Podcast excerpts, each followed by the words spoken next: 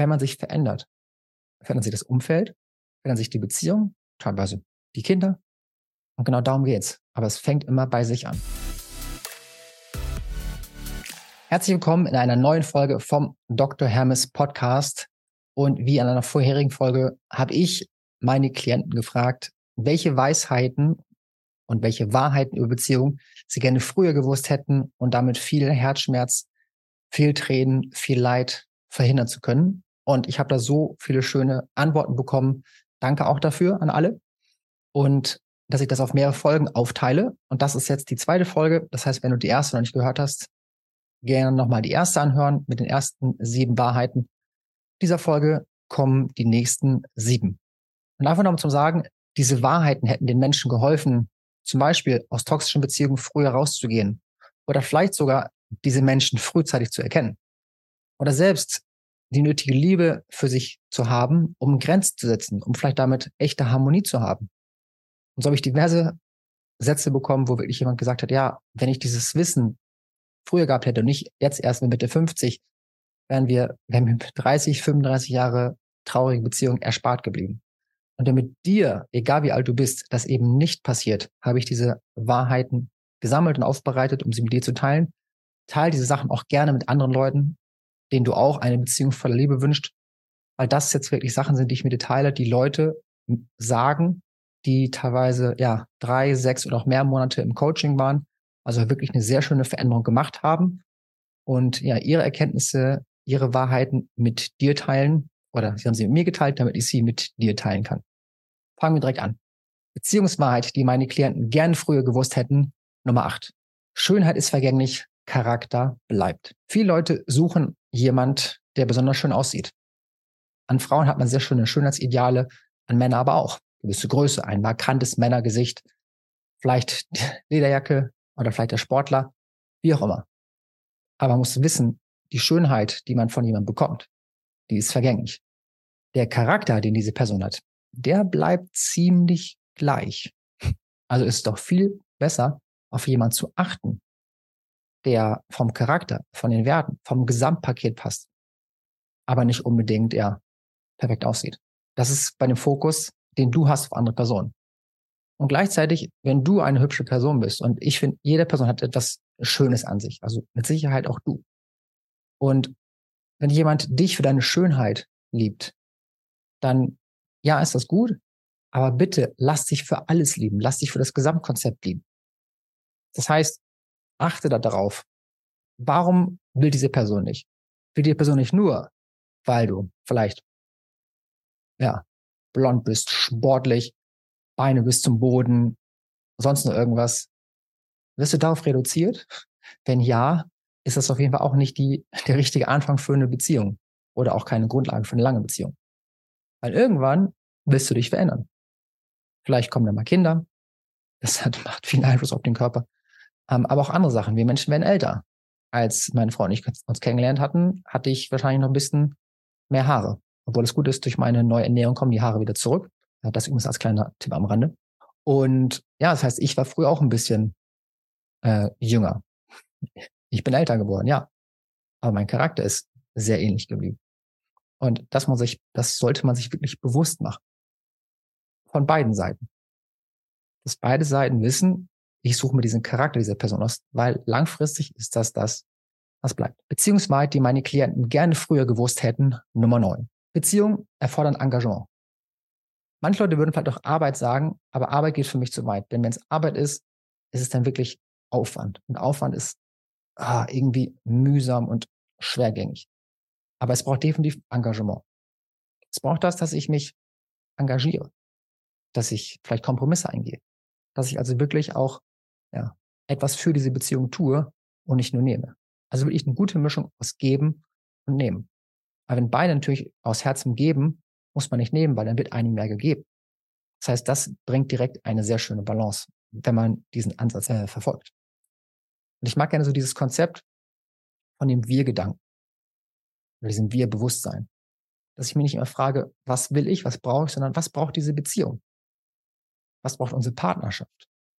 Also da will ich den Fokus drauf zu legen, halt immer das Ego runterzuschrauben, statt immer ich und ich brauche das und so weiter. Ja, das ist gut, das ist auch wichtig, das ist auch eine Sache, die ich wieder sage. Nehmt euch Zeit für euch, wisst und kennt eure Bedürfnisse und sorgt dafür, dass die erfüllt werden. Und gleichzeitig auch dieses Wir-Bewusstsein dieser Beziehung beibehalten, Ego unterschrauben und wirklich sich ja da auch engagieren. Und ganz wichtig, eben nicht engagieren zu einer Perfektion, so diese übertriebene Optimierung, sondern wirklich, es geht um den Fortschritt, dass man im Ball bleibt, dass man wirklich weiterhin auch Zeit investiert. Gerade kann ich sagen, ist eine aktuelle Herausforderung bei uns in unserer, in unserer Beziehung. Weil wir haben, wir haben die Familie, ich arbeite, meine Frau arbeitet, arbeitet, meine Frau noch nebenbei ein Projekt, was sie, äh, was sie aufbaut. Dann gibt es noch andere Sachen, die im Haus zu tun sind. Und so ist einfach, ja, viel Zeit, die, und, die wir in andere Sachen investieren, aber nicht so in die Beziehung. Ist definitiv eine Herausforderung. Das heißt also, dieses Engagement geht eben auch aufs Zeitliche. Hast du die Zeit oder investiert ihr die Zeit, die ihr euch nehmt? Eine Wahrheit von einem Klienten war, Zeit hat man nicht, Zeit nimmt man sich. Das heißt, nehme ich mir die Zeit für diese Partnerschaft, nehme ich mir Zeit zum Kuscheln, für Gespräche über Probleme oder was auch immer da ist. Das heißt, gebe ich dieses Engagement in diese Beziehung oder nicht? Und geben beide gleich viel Engagement. Das ist natürlich auch noch wichtig. Weil es braucht halt wirklich zwei Leute, die, die bauen, zwei Leute, die, die wollen. Und viele Beziehungen, die ich erlebe, von wenn Leute zu mir kommen, merke ich, da hat eigentlich nur eine Person wirklich an dieser Beziehung gebaut. Und dann was für diese Person, nämlich wirklich Arbeit. Das heißt, wenn du viel arbeitest an dieser Beziehung, die andere Person eben wenig, dann würde ich das Wort arbeiten benutzen, aber dann ist es eben nicht das richtige Zeichen, wie diese Beziehung aussehen sollte, wie diese Beziehung laufen sollte. Und da finde ich den schon Unterschied zwischen Beziehung und Partnerschaft. Weil eine Beziehung ist halt einfach, ja, wir haben eine Beziehung. Das kann alles Mögliche heißen. Aber eine Partnerschaft heißt, wir sind Partner, wir sind auf Augenhöhe. Wir haben beide dieses Engagement, dass wir in diese Beziehung investieren. Und deswegen ist das wirklich ein zentraler Punkt und eine Wahrheit, die einige Klienten gesagt haben, dass dieses Engagement braucht und manchmal auch vielleicht ein bisschen Anstrengung, um am Ende gemeinsam als Paar die Früchte davon ernten zu können. Beziehungsweise, die meine Klienten gerne früher gewusst hätten, Nummer 10. Beziehungen verlangen Opfer und Kompromisse. Aber diese sollten gleichmäßig sein. Also ähnlich zu der Wahrheit von vorher, dass es Engagement braucht, aber noch wichtig, ja, manchmal braucht man ein gewisses Opfer. Manchmal schraubt man die Zeit für das Hobby zurück, für die Partnerschaft oder auch für Kinder oder, oder für andere Sachen. Und leider sind eben die Beziehungen, die ich immer wieder lebe, wo eine Person das gemacht hat, wo eine Person dies aufgibt und das aufgibt und der andere ähm, zum Beispiel trotzdem in seinem Hobby oder das Hobby Golfen sogar wichtiger macht als die Partnerin. Sache, die ich ähm, leider erlebt habe und fand, sehr traurig fand. Weil das hatte man wirklich das Gefühl, dass sie Priorität Nummer 37 nach dem Murmelband sogar nur hat. Das ist dann eben das. Sie hat sich dafür aufgeopfert. Und er null. Er hat eigentlich sogar noch verlangt, dass er sich aufopfert und immer noch gesagt, das ist zu wenig und hier ist zu wenig und so weiter. Das heißt, ja, ein bisschen entgegenkommen ist wichtig, es gehört dazu. Kompromisse, ja, gehören dazu. Aber bitte von beiden Seiten, dass die Augenhöhe bleibt. Weil ohne Augenhöhe keine Balance. Balance, ja, ohne Balance geht man dann Richtung toxischer Beziehung. Richtung Abhängigkeit, Richtung Beschuldigung. Und das wollen wir alle nicht. Die meisten Leute, die ich eben erlebe, auch die, die ins Coaching kommen, das sind tendenziell die von der Seite, die sich zu sehr aufopfern und von der Seite wenig zurückbekommen. Aber auch gleichzeitig möchte ich nicht, dass du die Sachen von einer Person verlangst. Eine Person, die mir kürzlich eine Frage auf Instagram gestellt hat, war eben auch, dass sie immer getriggert ist, wenn der Partner mal weggehen möchte. Und hat dann aber auch gesagt, ja, aber eigentlich will er nur ungefähr einmal pro Monat mit seinen Jungs weggehen. Aber das ist für sie zu viel. Und das ist eben dann, ja, das hat dann tiefere Gründe, aber auch so solltest du nicht von deinem Partner verlangen, dass er sich aufopfert, weil dann ändert sich die Identität, es entsteht falsche Harmonie und am Ende ist wirklich ja diese Disbalance. Das heißt, bitte wieder von beiden Seiten sehen. Sei weder die Person, die sich total aufopfert und wenig zurückbekommt, noch sei die Person, die nichts ändern will, aber von der anderen Person ganz viel Veränderung verlangt. Sei bitte weder die eine noch die andere, sondern schau, dass es halt gleichmäßig ist. Gleichmäßiges Aufopfern, wenn wir das Wort nehmen wollen, gleichzeitige ähm, Anpassung für Kompromisse, dass man sich halt in der Mitte trifft, auf Augenhöhe. Beziehungsweise, die meine Klienten gerne früher gewusst hätten, Nummer 11. Konflikte kann man häufig eher auf emotionaler Ebene verstehen und somit auch auf emotionaler Ebene lösen. Und das haben mir mehrere geschrieben, aber ich erzähle es gerne aus meiner eigenen Geschichte, weil ich das kürzlich erlebt habe. Ich habe schon in früheren Folgen mal gesagt, dass ähm, ich auch bei einem Paartherapeuten war mit meiner Frau oder sowas ähnliches wie ein Paartherapeut-Coach, weil auch ich weiß, wenn ich mal an eine Wand gefahren bin oder es gerade harzt oder blockiert ist, hole ich mir Hilfe von außen, weil ich kann manchmal selbst aus meinem, ja, aus meinem Loch nicht so richtig rausgucken, weil ich halt einfach da gefangen bin. Emotional. Und emotional heißt, der Kopf funktioniert nicht so richtig. Also habe ich mir Unterstützung geholt.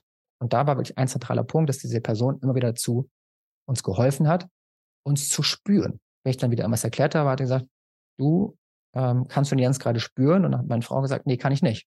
Und sagte, okay, das habe ich, hat er gemerkt. Das heißt, da bin ich wieder in den Kopf gerutscht. Und wenn ich in den Kopf gerutscht bin, war die Verbindung da. Äh, nicht da, da war die Verbindung weg.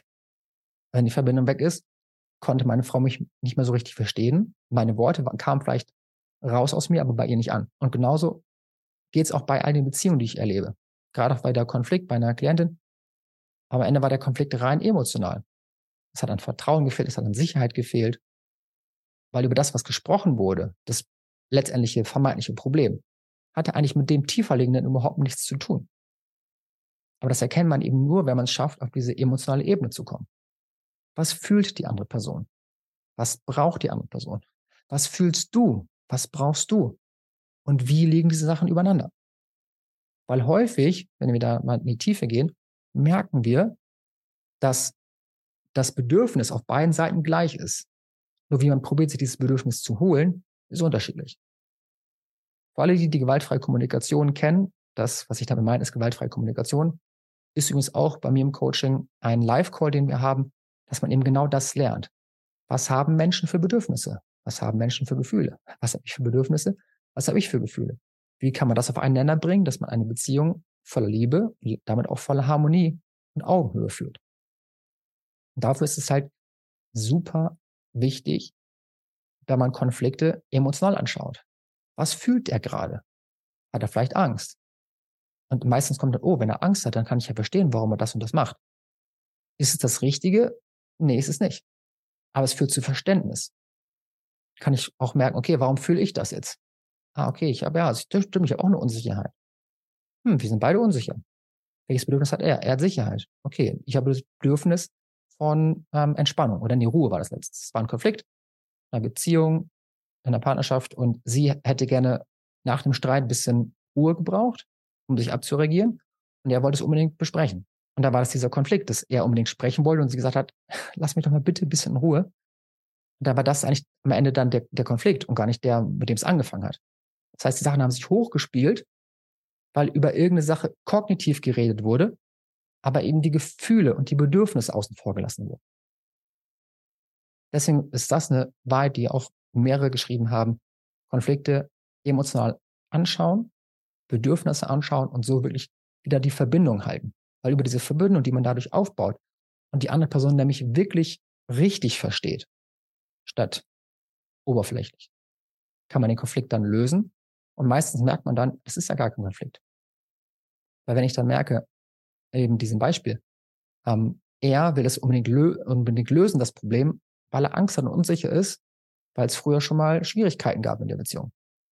Und als dann die Frau das verstanden hat, hat sie gemerkt, ah, okay, also wäre es nicht eher sogar wichtig in diesem Moment, sich emotional mit ihm, mit ihm zu verbinden und sagen, Schatz, wir haben jetzt diesen Konflikt, einfach nur damit du es weißt, wir sind weiterhin sicher das, was wir hier haben, ist gut. Ich brauche einfach nur jetzt gerade ein paar Minuten, damit ich dich gleich wieder in den Arm nehmen kann. Weil jetzt gerade kann ich das nicht, weil gerade in mir viel Gefühle los sind. Bei mir ist gerade viel Frust da. Und ich merke, bei dir ist vielleicht Angst da.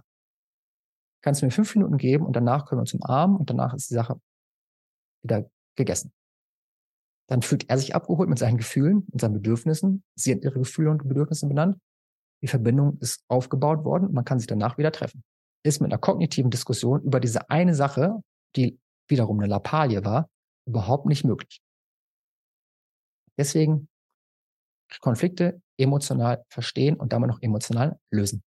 Beziehungsweise, die meine Klienten gerne früher gewusst hätten, Nummer 12. Menschen werden sich selten verändern. Und das ist jetzt eine Sache, die eher an die Frauen geht, weil Frauen sehen häufig Männer als so ein Projekt. Ach, wenn er nur das hätte, dann wäre die Beziehung perfekt.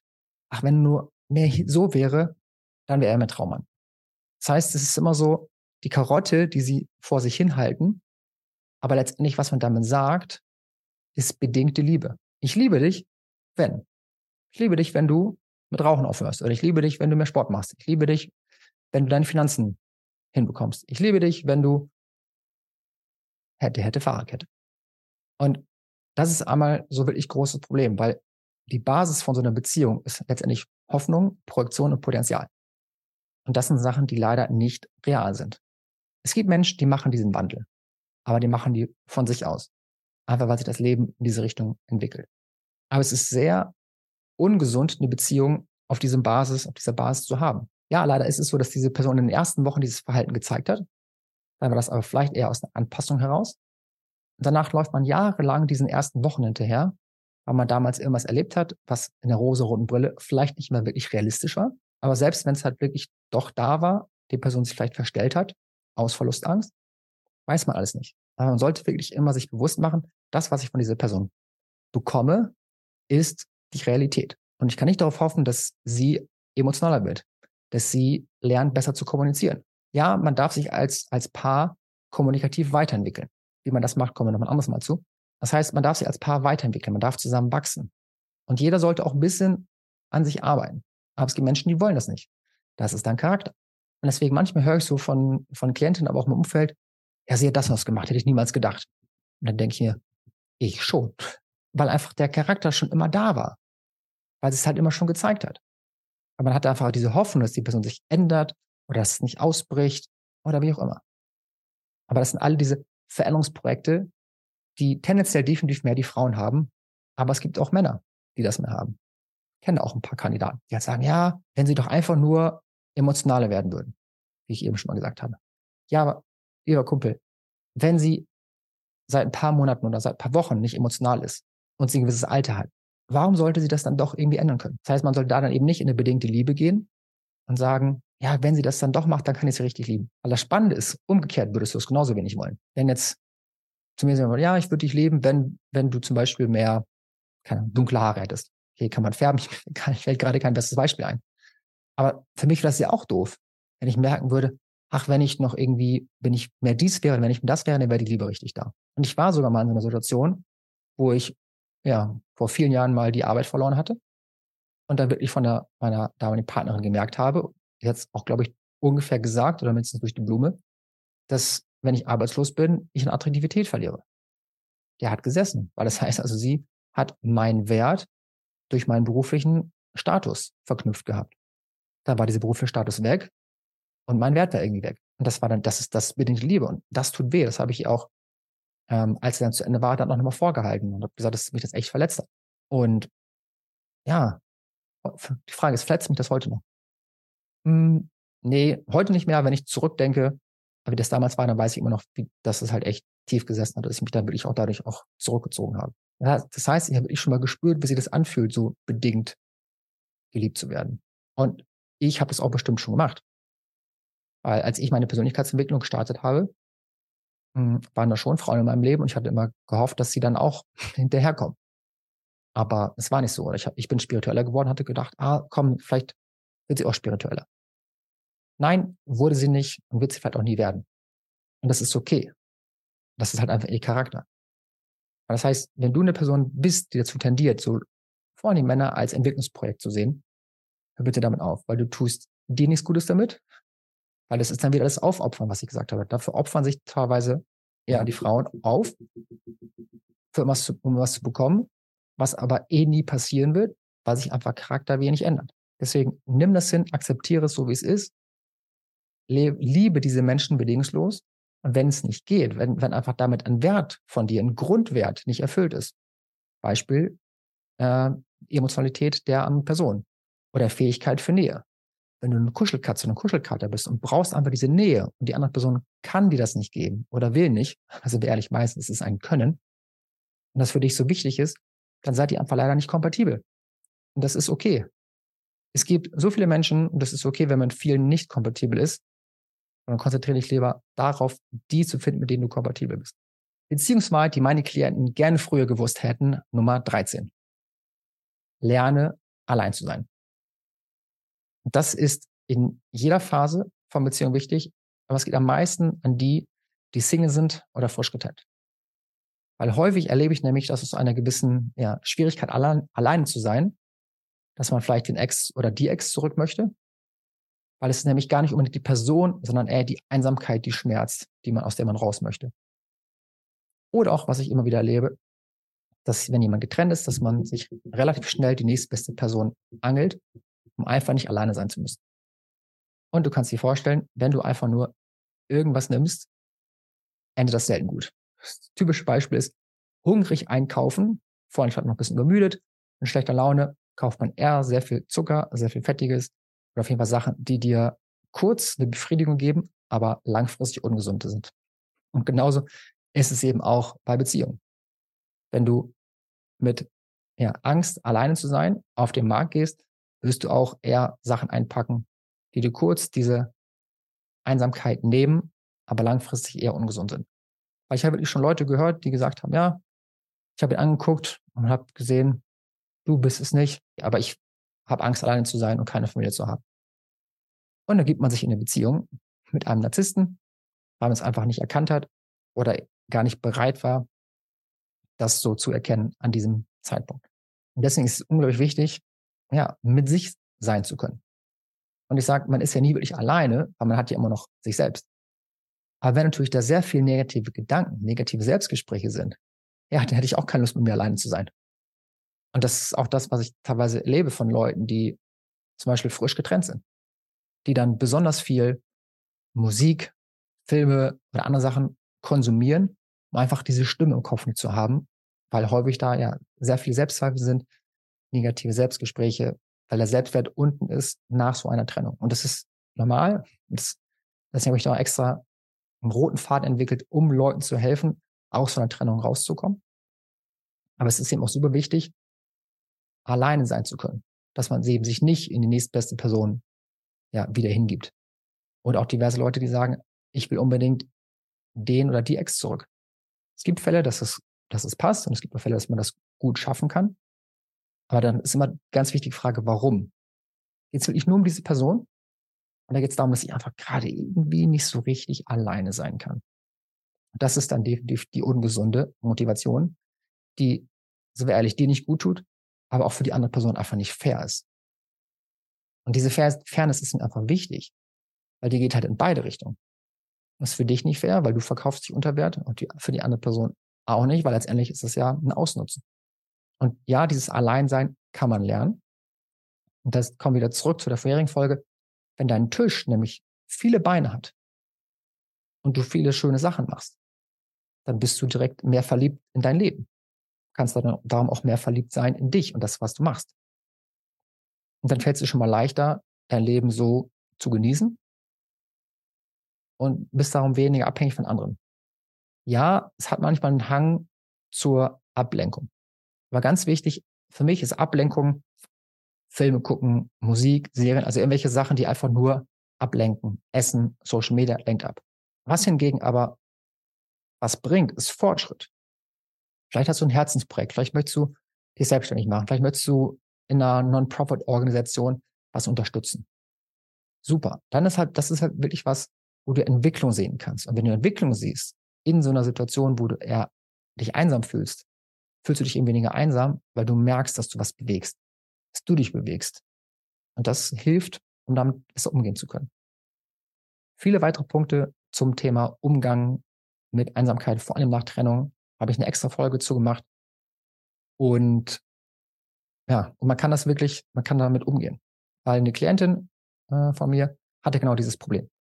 Sie hat in einem Ort gewohnt, in einem anderen Ort gearbeitet, war eine Lehrperson, das heißt, da hatte man früher Feierabend als vielleicht andere. Und wenn man dann nach, nach, wenn sie am Nachmittag zu Hause war, hat sie sich halt einsam gefühlt. Und aus diesem Gefühl heraus hat sie dann Sachen gemacht, die ihr nicht gut getan haben. Nachdem sie das dann gelernt hat, wie sie in diesem Gefühl umgehen kann, dass es halt das Gefühl so abfließt, so ein bisschen wie eine Dusche oder wie ein Regen. Regen ist ja manchmal auch nicht so ganz angenehm von jetzt im Herbst. Aber wenn man es schafft, dass der Regen dann einfach so an der Regenjacke abperlt und dann vorbei ist, und danach konnte sie den Rest ihres Tages genießen. Das heißt, auch das, man kann mit diesem Gefühl von Einsamkeit umgehen lernen. Es gibt sehr viele Mittel und Wege. Und deswegen ist es halt wichtig, das zu können und zu lernen.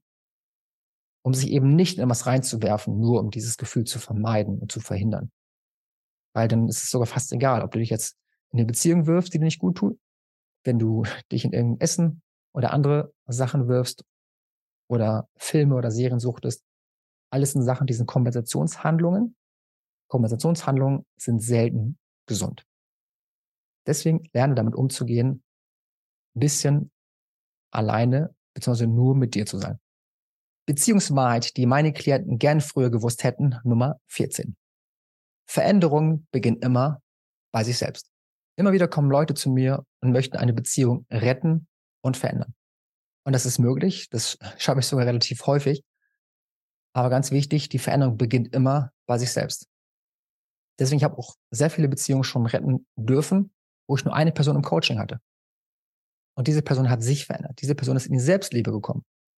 Oder diese Personen sind in die Selbstliebe gekommen, haben es geschafft, Grenzen zu setzen, haben es geschafft, ihre Verlustangst runterzuschrauben, ihre Abhängigkeit runterzuschrauben und konnten, siehe da, die Beziehung ändern, konnten auch letztendlich den Partner ändern. Aber es geht nur, wenn man selbst bei sich anfängt. Und ich will damit nicht äh, den vorherigen Punkt revidieren, dass der Partner oder das Menschen relativ gleich bleiben, weil das, das bleiben sie trotzdem.